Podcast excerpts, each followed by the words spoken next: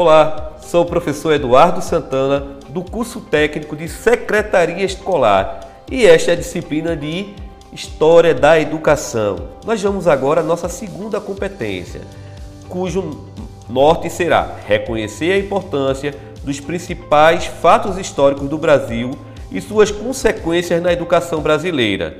E aí nós vamos trabalhar na perspectiva de, da chegada dos jesuítas, o modelo de educação aqui fomentado com vistas à construção de uma sociedade que pudesse atender às demandas da empresa colonial, assim, criando uma população subalterna que pudesse é, dialogar com a perspectiva de dominação que os invasores portugueses aqui quiseram fomentar. E aí vamos tratar desde a educação jesuítica, desde a reforma pombalina, da educação no período é, do Brasil Império, Brasil Republicano, a Era Vargas, da República, das repúblicas populistas, do regime militar e do período da redemocratização.